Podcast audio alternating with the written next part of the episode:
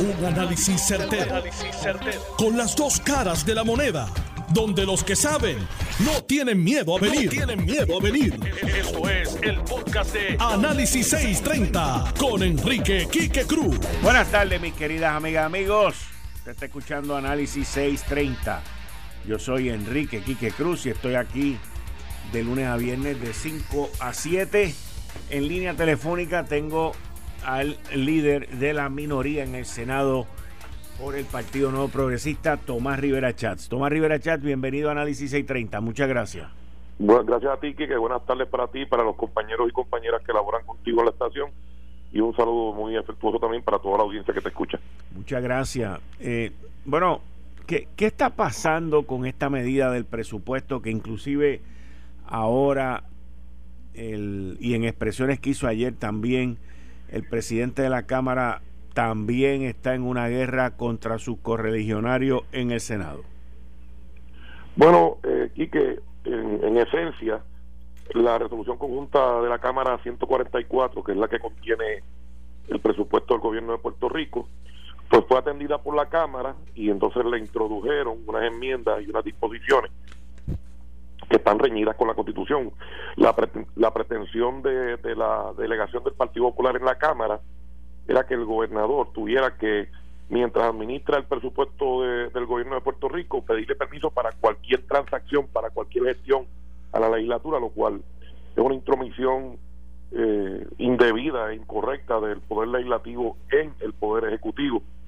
Y los tribunales han empezado sobre eso en múltiples ocasiones, así que eh, eso, además de que en la Cámara, pues eh, hubo recortes para todo el mundo, menos para la Asamblea Legislativa. Ellos, ellos se auto se autoprogramaron un, un aumento de presupuesto y, y entonces pretendían que mientras la Policía de Puerto Rico, el Departamento de Educación, empleos para los jóvenes, para las personas retiradas, otros otros beneficios que se estaban que se habían legislado porque se habían presentado por el gobernador el dinero de los gobiernos municipales, entre muchos otros, entre muchos otros, la UPR. Pues eso porque que sufriera recortes, excepto el presupuesto de la Cámara de Representantes. Y afortunadamente, luego de, de horas de, de, negociaciones y diálogo, pues se logró un entendido en el Senado y se, se eliminaron todas esas disposiciones que eran inconstitucionales que contenían el, el presupuesto que aprobó la Cámara para que el gobernador pueda actuar, ¿verdad? Conforme a la constitución le permite actuar. Y, sencillo, eh, se aprobaron unos fondos para, se identificaron unos fondos para los gobiernos municipales, para las iniciativas que el gobernador de Puerto Rico había incluido y, entonces tiene que regresar a la Cámara para que concurra o eh, sencillamente se crea un comité de conferencia y me imagino que entonces habrá negociaciones de aquí hasta el 30 de junio posiblemente. Ok, eh, en las expresiones que ha hecho el presidente de la Cámara, Rafael Tatito Hernández, él dice que el presupuesto aprobado no cumple con el plan fiscal, no cumple con lo que la Junta presentó. Pues en el Senado el, tope del presupuesto no, no varió, o sea, la cantidad es exactamente la misma. Eh, hace poco más de un mes, me parece, Quique, el presidente de la Cámara estaba en una guerra con la Junta y, le colgó la medida de los fondos de Luma. Y, le derrotó una medida de, asignando fondos para Luma a la Junta y entonces ahora pues quiere aprobar el presupuesto de la Junta. Así que no sabemos dónde es que está parado el presidente de la Cámara, pero de todas maneras, eh, en términos del plan fiscal, no tan solo el gobierno de Puerto Rico ha rebasado los recaudos frente a lo que habían estimado, sino que el tope del presupuesto, el, monto que se había aprobado en la Cámara, no se varió en el Senado, así que no, no debe haber ninguna dificultad con el plan fiscal. Anteriormente, en la historia de los presupuestos que se han llevado a través de las cámaras legislativas, ¿alguna legislatura le había exigido y conseguido el consentimiento del Ejecutivo de ceder los poderes que le toca como administrador del presupuesto? No, porque es inconstitucional, eso, eso, eso es imposible.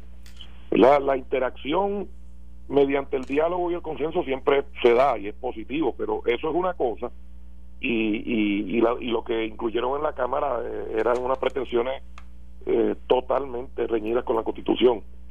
Quique, para que tengas una idea, el cuadrenio pasado, eh, nosotros aprobamos un presupuesto que, si mi memoria no me falla, era 30 millones menos que el que propuso la Junta.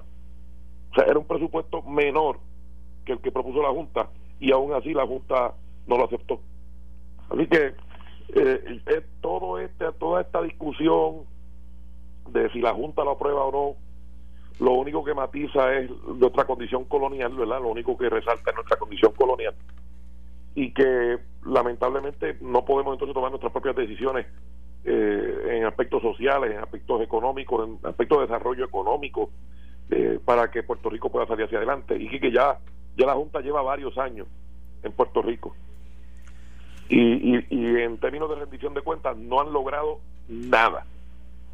O sea, no ha habido un objetivo bajo los cuales se creó la Junta que se haya alcanzado, que podamos decir que, que de manera certera se alcanzó y que encaminaron a Puerto Rico. Así que, de nuevo, eh, toda esta discusión del presupuesto eh, va a terminar en lo que sea el capricho de la Junta por nuestra condición colonial. Ahora, eh, dentro de las disposiciones que la Cámara de Representantes le está pidiendo al gobernador que ceda es que en caso de una emergencia también ellos tienen que ir a la legislatura a pedirle permiso para gastar dinero. O sea el gobernador no puede no puede declarar eh, una emergencia y asignar 100 millones de dólares para el desastre que hay aquí. Y que así de absurdo fue el presupuesto que aprobó la Cámara de Representantes. A ese nivel de, de ridiculez. Eso es una emergencia, eh, la declara el gobernador y, y se procede de inmediato a, proveer fondos y recursos para atender la emergencia. Pero eh, la, la obstinación y la, y la, y la, la, han embriagado de poder y pretenden que toda gestión se canalice a través de la Asamblea Legislativa y ciertamente nuestro sistema republicano de gobierno no está diseñado de esa manera. Así que llegaba al absurdo de que inclusive en una emergencia había que pedirle permiso a la Asamblea Legislativa. Ahora, ¿qué, ¿qué es lo que está detrás de esto? O sea, porque estas cosas no ocurren de manera silvestre. bueno, eh, yo no, Tatito, Tatito luchó mucho la cuestión del presupuesto y la asignación de los fondos mm. para la elección especial de los cabilderos. Ajá. Eh, ¿Tiene que ver algo con eso? Bueno, es que eh, nosotros tratar de entender el ejercicio mental que hace ese señor, pues es bastante complicado, ¿verdad? Eh, yo no entiendo cuál, cuál puede ser las motivaciones. Sí sé que en el presupuesto que él aprobó, él se aumentó el presupuesto de la Cámara. Mientras le recortó a todo el mundo, a la Cámara no hubo recorte, ¿verdad?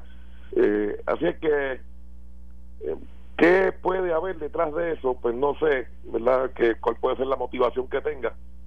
Pero, y, respectivamente de cuáles son las motivaciones, lo cierto es que era dañino el presupuesto en términos de que no, eh, no permitía que el gobierno operara de manera normal y correcta, como siempre corresponde que, lo haga el gobierno. Así que, eh, afortunadamente en el Senado, pues hubo, hubo sensatez y se pudo lograr eh, unos entendidos que mejoraron sustancialmente eh, lo que llegó de la Cámara y, y si ellos pues no quieren concurrir pues entonces pues pues no habrá los votos tal vez o si los hay el gobernador lo va a vetar eh, porque el gobernador no, no puede ceder verdad su autoridad en, términos de, de lo que quieran incluir en el presupuesto así que o, hay consenso eh, para que se tengan los votos si se consiguen los votos o no, pues eso va a terminar como el gobernador lo observe para que pueda impartir un veto o, o firmarlo, dependiendo de cuál sea la, la evaluación que haga el gobernador, pero eh, obviamente el gobernador no va a ceder los poderes que le corresponden.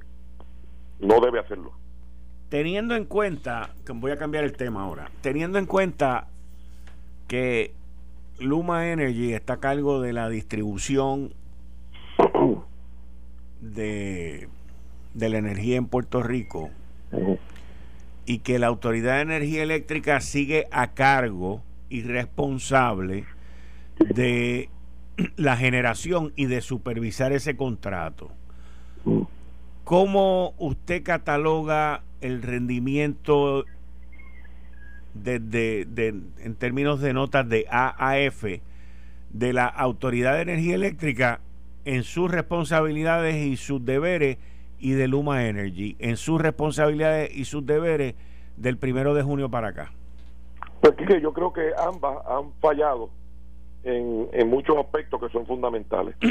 Al ciudadano que nos está escuchando, Quique, le preocupa muy poco eh, si es la autoridad o es Luma la que tiene a cargo verdad eh, la generación y la distribución.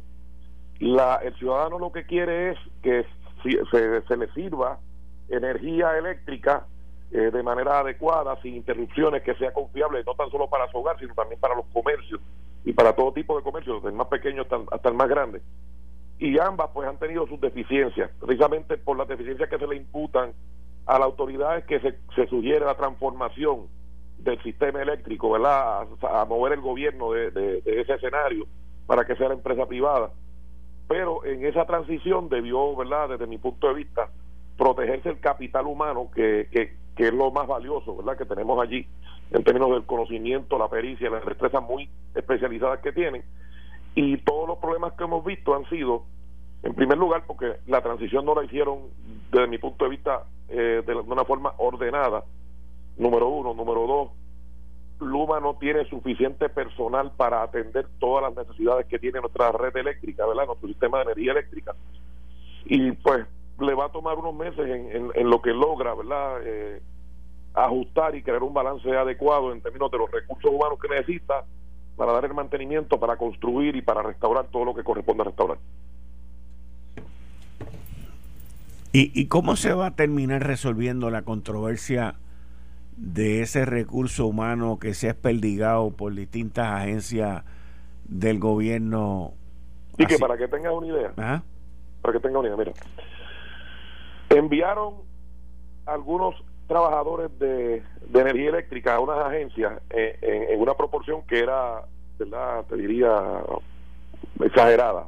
Eh, enviaron empleados que no hacían falta a diferentes dependencias. Y ahora los están reenviando, cambiando a otras agencias. Así de deficiente fue ese proceso y eso ha provocado lo que hemos visto, ¿verdad? Las interrupciones, los apagones, los problemas de mantenimiento, la lentitud en restaurar la energía eléctrica, la preocupación de los alcaldes, las alcaldesas, la gente que llevaba varios días sin luz en la, en la casa, el temor que hubo por la, por la explosión que el pueblo de Puerto Rico observó en los medios de, en Monacillo. Todos esos elementos han ido, ¿verdad?, de alguna manera minando eh, toda esta discusión y creando un ambiente, ¿verdad?, de desconfianza y de incomodidad en el pueblo de Puerto Rico. Así es que eh, el tiempo irá, irá moviéndose, ¿verdad?, hacia adelante y yo quiero pensar que tanto el gobierno como Luma van a lograr eh, rescatar ese capital humano, reconociéndole los derechos que tienen tal cual lo dice la ley 120 del 2018 y reconociéndole verdad unas condiciones y, y creándole unas condiciones de empleo justas y adecuadas. Eh, eh, no hay otra salida que no sea esa. Muchas gracias, Tomás Rivera Chats. Cómo no, Quique, gracias. Bien. Miren, eh, es importante que, que aquí las responsabilidades se dividan y que el pueblo de Puerto Rico esté claro. La movilidad, los cambios y, la, y, la, y las facetas y la información para asignar a los empleados y determinar hacia dónde se asignan, es la mejor descripción, hacia dónde se asignan, la responsabilidad de la Autoridad de Energía Eléctrica. La Autoridad de Energía Eléctrica no solamente ha fallado en la generación de, la electricidad durante esta semana, pero ha fallado también en la contribución y en el trabajo de que la transición se llevara a cabo de una manera simple y sencilla. Sabemos que es una transición compleja dentro del ambiente y las situaciones que se están hablando, pero si el que si el patrono y el que tiene el poder y el control, que es la Autoridad de Energía Eléctrica, no sabe lo que está haciendo o obstaculiza al otro, pues entonces la situación se convierte mucho más hostil y mucho más difícil para los clientes, que es lo que está pasando ahora. Hoy es 18 de junio. Luma ya lleva 18 días o 19 días al mando. Hemos pasado la salsa y el guayacán en estos 18 días. Y lo más impresionante de todo esto es que en la Autoridad de Energía Eléctrica, en la Junta de Gobierno y en Luma Energy no ha habido un solo cambio. De e, esa parte es la que es explosiva en todo esto. No ha habido un solo cambio, no ha habido una sola consecuencia, no ha habido nada. Mientras el estándar, la norma de gente sin luz ha subido entre 20 y 30 mil diario, mientras la crisis de generación y del mantenimiento de las unidades persiste y continúa, y mientras Luma continuó y arrancó con sus operaciones sabiendo en pleno conocimiento que no tenía todo el personal, aquí no hay consecuencia. Pero yo les digo a ustedes, sin que me quede la más mínima duda, cuando haya una consecuencia económica de sobregasto, de sobregiro, la vamos a pagar nosotros. Ese es siempre el problema. Ese siempre es el resultado. Ese siempre es la consecuencia. Ninguna de las dos, ni la Autoridad de Energía Eléctrica y su élite gerencia desconocida sobre los temas eléctricos, ni Luma Energy sin el recurso personal, sin el recurso humano, ninguno de los dos ha sufrido nada, nada, nada, ni un regaño ni, ni una falta, ni una palmadita. Nada. Sin embargo, decenas de miles de puertorriqueños están sin luz. Sin embargo, cuando nos llegue la cuenta del mes de junio, usted va a quedar sorprendido. Créanme que se los estoy diciendo. Usted va a crear, va a quedar sorprendido.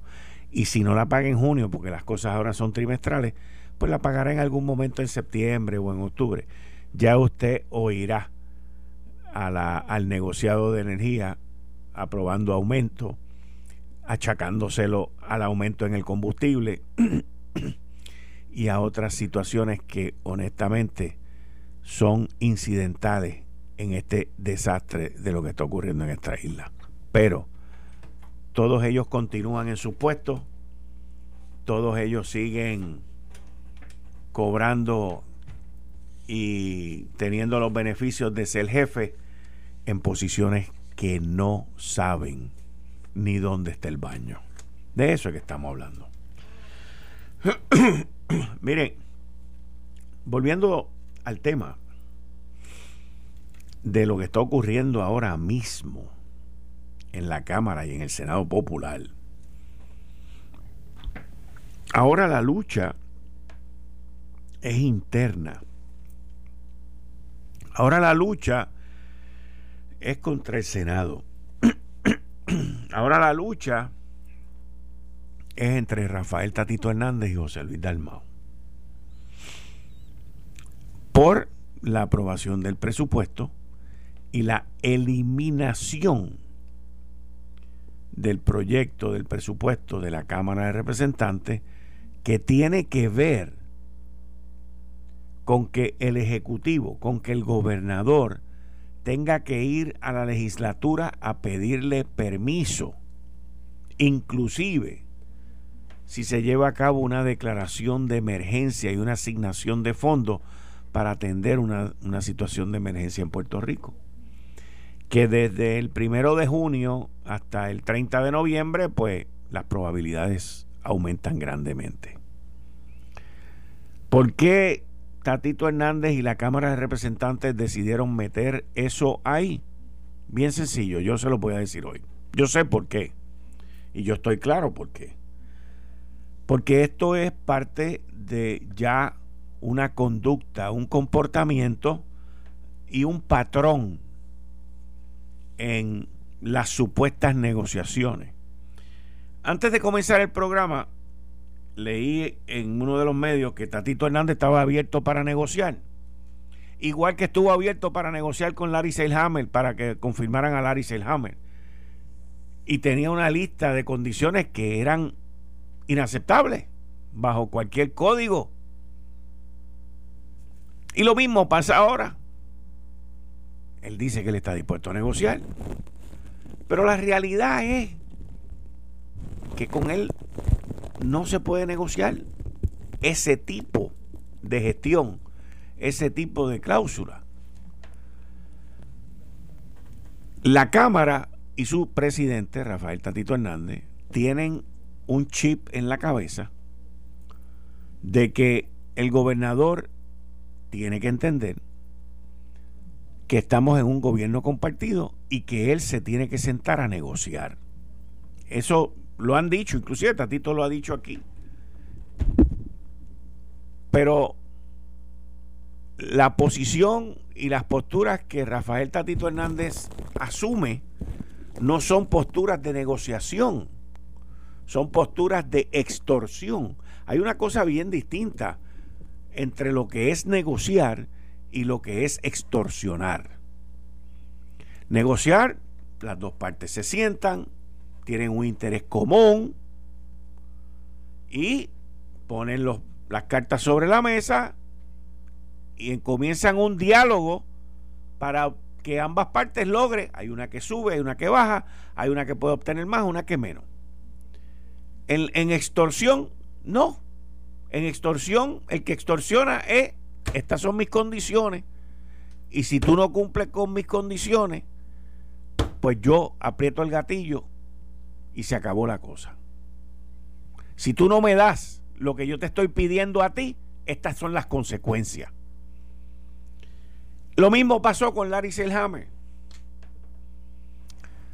Para la confirmación de Larry Selhammer comenzaron con la reforma electoral, después con el contrato de Luma y cada vez le seguían metiendo cosas. Eso no es negociar.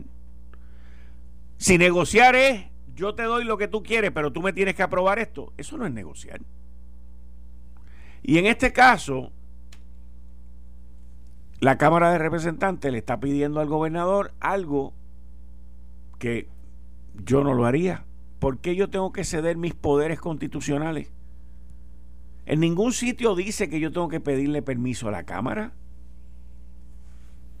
En ningún sitio dice que la Cámara tiene que compartir el poder que yo tengo en el Ejecutivo. Pero eso es lo que ellos tienen en la cabeza. Y cuando digo ellos me refiero a Tatito Hernández y la legislatura. Y ellos entienden que ellos están en una posición de negociar ¿Cuáles son las circunstancias de negociación, entre comillas, que tiene la Cámara? La confirmación del secretario de Estado, que hoy no tenemos secretario de Estado. La confirmación del Contralor, que hoy no tenemos Contralor. La confirmación, perdón, no la confirmación, bueno, sí, la, aprobación del presupuesto, que hoy no importa no importa lo del presupuesto, porque por los últimos cuatro o cinco años el presupuesto ha sido el que ha aprobado la Junta de Supervisión Fiscal. Pero entonces ahora de momento el presupuesto se convierte importante. El presupuesto no es importante. El presupuesto dejó de ser importante con la ley promesa y el plan fiscal. Así que Mientras más importancia se le den a las perretas, pues más importantes se creen los que ocasionan las perretas. Y esta situación, una vez termine el presupuesto, vendrá otra. Lo más probable y con mucha probabilidad, terminemos un cuatrenio sin un secretario de Estado. Recuerde lo que le estoy diciendo. Con mucha probabilidad terminemos un cuatrienio sin secretario de Estado. Y eso es por puro capricho de negociación, porque no existe más ninguna otra razón. Por otro lado, le tengo que decir que la Junta no está ayudando mucho en esto. Y no me refiero a Natalie Yaresco ni a David Skill. Me refiero en específico a Antonio Medina y a Justin Peterson, que son los aliados incondicionales de Tatito. Y yo entiendo, esto es mi opinión, que eso es una intromisión completamente indebida e ilegal, repito, indebida e ilegal de parte de dos miembros de la Junta tratando de intervenir con el gobierno de Puerto Rico. Y yo opino que eso es lo que diariamente en las múltiples llamadas telefónicas y mensajes que se llevan a cabo entre Rafael Tatito Hernández y Justin Peterson y Antonio Medina es lo que está ocurriendo. Así de sencillo. Así de sencillo. Una intromisión indebida e ilegal. Justin Peterson es el representante de los bonistas. Justin Peterson se sienta hoy en la Junta de Supervisión Fiscal habiendo sido uno de los individuos que ayudó a crear la crisis de los bonos en Puerto Rico. Eso es una mancha en la Junta de Supervisión Fiscal que jamás se podrá quitar. Y Antonio Medina es la marioneta de Justin Peterson. ¿Por qué? No sé. ¿Qué intereses los unen? Tampoco sé. Pero créame que algo está pasando en esa junta entre estos dos individuos. Ese triángulo dorado de Justin Peterson, Antonio Medina y Rafael Tatito Hernández para que nosotros estemos en esta situación que estamos y que vamos a continuar estando porque Tatito pierde todo el poder si no tuviese a Justin Peterson y Antonio Medina. Esa es mi opinión. Eh, estás escuchando el podcast de Noti1. Análisis 630 con Enrique Quique Cruz.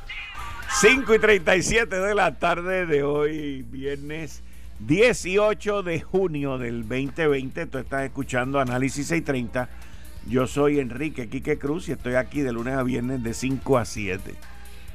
Hoy tuve la oportunidad de compartir varias horas con mi hermano en Ponce, el doctor César Cruz, que hacía tiempo que no lo veía y me fui tempranito para Ponce y tuve la oportunidad de compartir con él allá en, en Mesa, en Ponce, y de verdad que la pasamos espectacular espectacular.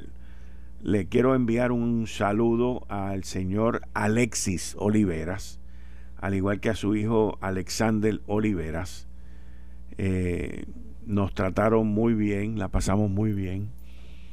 Y César y yo pues estuvimos un rato allá bien, bien, pero que bien chévere en Ponce. De camino a Ponce y de regreso de Ponce, noté lo que varios eh, lo que varios eh, radioescuchas habían compartido conmigo sobre los tapones que, que hay ahora mismo en la PR 52 principalmente después de Cagua y, e inclusive cuando iba esta mañana para Ponce vi un, un camión que se prendió en fuego está ahí en mi cuenta de Twitter, gracias a Dios entiendo que no sucedió nada, nada malo. Pero la carretera se está arreglando y de verdad que la carretera está en unas condiciones mil veces mejor de lo que estaba antes. Número uno, número dos, el carril ese nuevo está funcionando y se veía buen movimiento. Pero yo no soy ingeniero, eh, ni soy constructor, ni nada de esas vainas. Pero yo siempre me he preguntado por qué los trabajos en las carreteras en Puerto Rico no se pueden hacer de noche. O sea, e, esa parte es algo que yo no entiendo. ¿Por qué no se pueden hacer de noche? ¿Por qué no se pueden hacer los sábados y los domingos? Es lo mismo que, y lo mencioné aquí, en, julio del año pasado. los arreglos esos que estaban haciendo en el puente cuando uno viene de San Juan hacia el área metro, que sale del túnel Minilla y ahí hay un puente, que ese puente estuvo bajo reparación. Yo no entendí por qué ese puente no se pudo haber reparado mientras estábamos en el lockdown. Y los tapones que ese puente formó. Uno va a los estados en la nación norteamericana donde hay mucho tráfico y uno ve muchas de estas reparaciones que se llevan a cabo de noche. Porque el Estado, el contratista, el que contrata, tiene la sensibilidad de no querer entorpecer, obstaculizar, molestar al ciudadano que paga los impuestos para que esos arreglos se lleven a cabo. Aquí en Puerto Rico no. Aquí en Puerto Rico a veces, en muchas ocasiones, lo he visto en la Kennedy, en esta semana lo vi varias veces en la Kennedy, un tapón brutal y de momento uno mira, están limpiando la Kennedy. La, la tierra y las cositas esas que se ponen así a los lados cerca de las alcantarillas. Uno, mucha gente ahora mismo me está escuchando que está metido en el tapón ese de Cagua y en el tapón de Calley y en el tapón de Calley hacia Guayama y por ahí hay tres áreas donde hay tres diferentes sitios de tapones por la mañana, por la tarde. Y yo me tengo que preguntar. Y le pregunto a la secretaria de Transportación Obras Públicas, una mujer brillante, que entiende que las cosas se deben hacer diferentes, ¿por qué tenemos que seguir haciendo lo mismo? Estamos hablando, ah, y que quede claro que hoy era un día de fiesta declarado, a última hora también, by the way. El presidente Joe Biden firmó una ley ayer, creo que fue o el miércoles, sobre la emancipación y la abolición de la esclavitud y algo que uno tiene que respetar y que tiene que conmemorar. Pero mi hermano, qué rápido somos nosotros adjudicando días de fiesta. Sin tener en mente, sin medir la consecuencia de todas aquellas personas, y estoy hablando de decenas de miles de personas que tenían citas para renovar su licencia, que tenían citas en Hacienda, que tenían citas en distintas dependencias gubernamentales y de la noche a la mañana, ¿qué va a pasar con esa cita? No tengo la más mínima idea. No tengo la más mínima idea. Pero el problema que nosotros tenemos aquí es que no hay una conciencia, no hay, yo no sé si es conciencia, pero o sea, no hay ese... Ah, no tengo la palabra ahora. No hay, no hay ese... Y no es interés tampoco. Pero no hay ese X, no me sale la palabra, no hay ese X en pensar en el cliente. Solamente en el interés. No hay ese interés, no hay ese fervor, no hay esa conciencia de pensar en el interés del cliente. Aquí solamente se piensa en los beneficios de los empleados públicos. Vamos a dar el día libre. ¡Guau! ¡Págana! Y la gente que tenía cita que se echaba. Porque no hay una cultura de servicio. No la hay. Escucha, escucha lo que te voy a decir. Los empleados públicos, en su mayoría, llevan año y medio en sus casas llevan más de año y medio en su casa, había que darle un día libre. Muy merecido. Y dejar arrollado un paquetón de gente que tenían citas ahí. Y por ahí deben estar comentándose ahora mismo los fotutitos. Ah, mira este criticando de nuevo. Mire, 18 meses en la casa y había que salir corriendo a dar un día libre. El día libre pudo muy bien haberse hecho el año que viene, sin ningún problema. Sin ningún problema. Muchas gracias, mi querido amigo Tomás de Rocketman Pagán, que me está escuchando desde Washington. No hay un elemento de consideración hacia el cliente. Ese es el problema. Ninguno. Ninguno. El gobierno lleva trancado 18 meses plus. Y había que darle un día libre. Un día libre. ¿Ah? Solamente cosas que se ven en esta isla. Por eso es que no echamos para adelante, para que estemos claros. Por eso es que no echamos para adelante, para que estemos claros. Porque tenemos nuestros objetivos, nuestras metas y nuestros intereses completamente transvirados, tergiversados, dislocados. Es un desastre esto. Un desastre. Un desastre. Pero esa es nuestra isla. Esa es nuestra isla. Miren, yo quiero compartir con ustedes. Voy a volver ahora al reguero este que hay con Tatito Hernández y José Luis Dalmao en la legislatura popular, porque escuché cuando venía para acá una entrevista que hizo mi querida compañera Carmen Jovet con el senador Juan Zaragoza, presidente de la Comisión de Hacienda, y quien ha estado envuelto en todo este proceso del presupuesto. Zaragoza fue secretario de Hacienda. Y, aquí Zaragoza dice unas cosas, no es que hable mucho, pero en su contestación a Carmen Jovet, él hace unas pausas y unos sonidos muy, pero que muy interesantes, que dicen más que las palabras. Vamos a escuchar esto.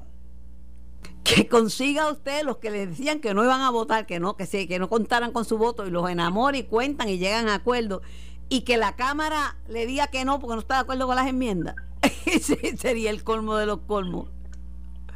Yo, yo confío, yo confío en que en que, podamos podamos llegar a un punto medio. Yo confío porque al final de cuentas nos une el deseo, ¿verdad?, de aprobar esto y, más de la posibilidad que el gobernador lo firme y mandarle un mensaje fuerte a la Junta de Control Fiscal eh, que, estamos unidos, ¿verdad?, tratando de, mover esa pared inamovible yo anoche mismo yo empecé el proceso, anoche yo llamé a Santa, una vez salimos de, las vistas, le informé las enmiendas que se hicieron, esta mañana hablé con él, ahorita a las 3 viene para acá para la oficina, este, y empezamos, eh, eh, estamos adelantando el proceso de comité de conferencia, la formalidad del comité debe empezar la semana que viene, pero nosotros tenemos prisa, y que anoche mismo arrancamos el proceso de empezar a ver si podemos ir limpiando los issues para que se queden lo menos posible. Un bayoncito de cinco, de, viernes. El problema no es Jesús Santa, Jesús Santa es bien fácil de tratar. El problema es que se tranque tatito. Sí, sí, pero pues, hay que ir negociando a, diferentes niveles. Este, si, si negocia con Tatito y lo convence y le voy a mandar un regalito.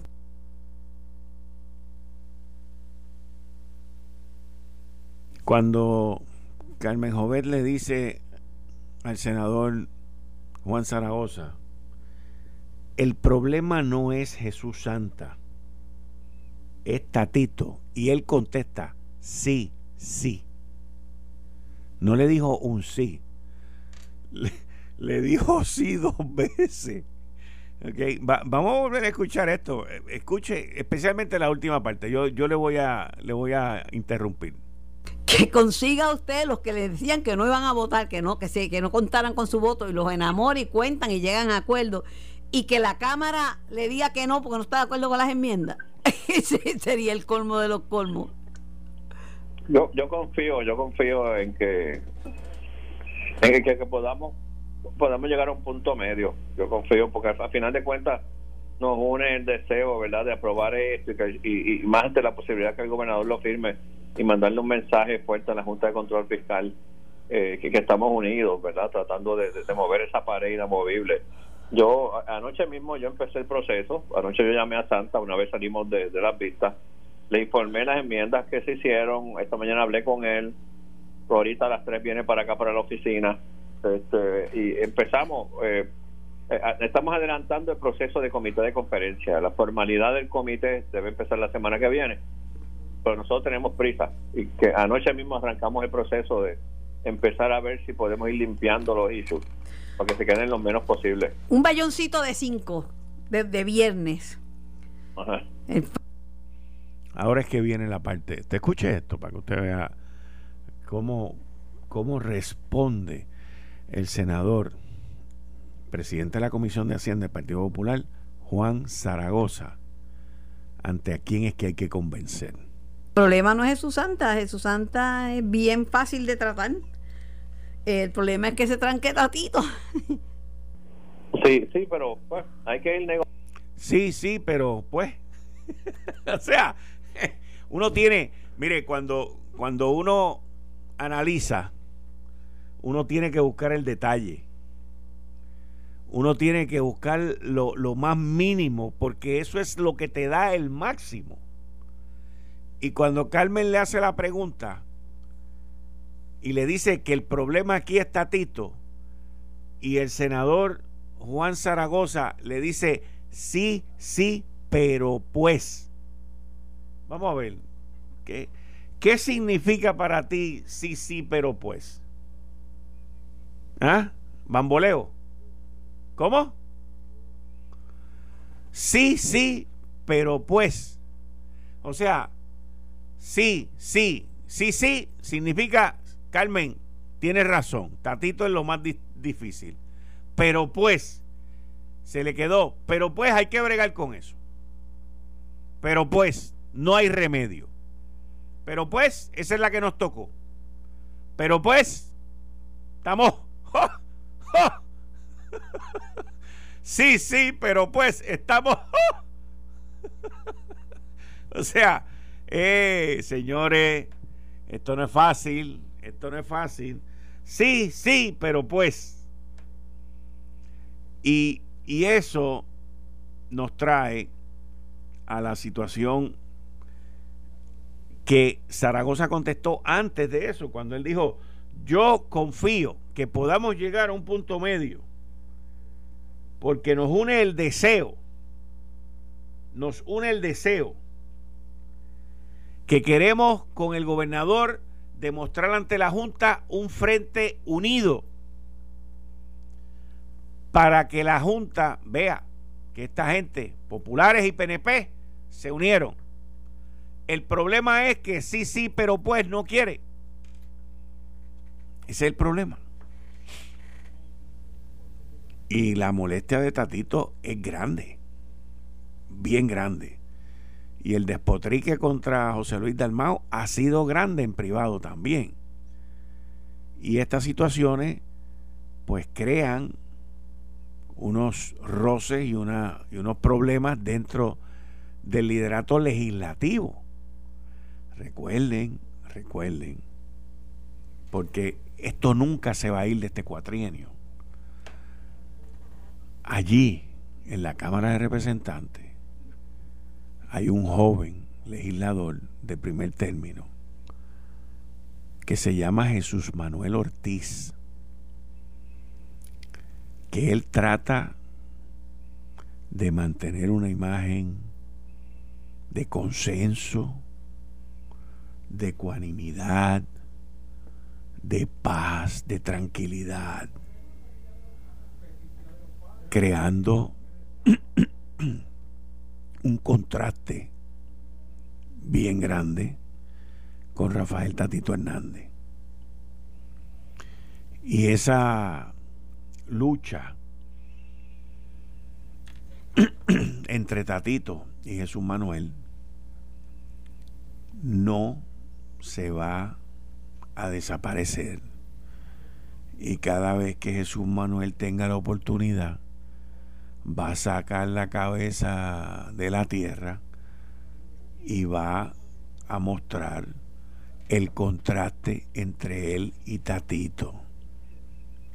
Lo que pasa es que hoy es lunes y las noticias se pierden en el fin de semana.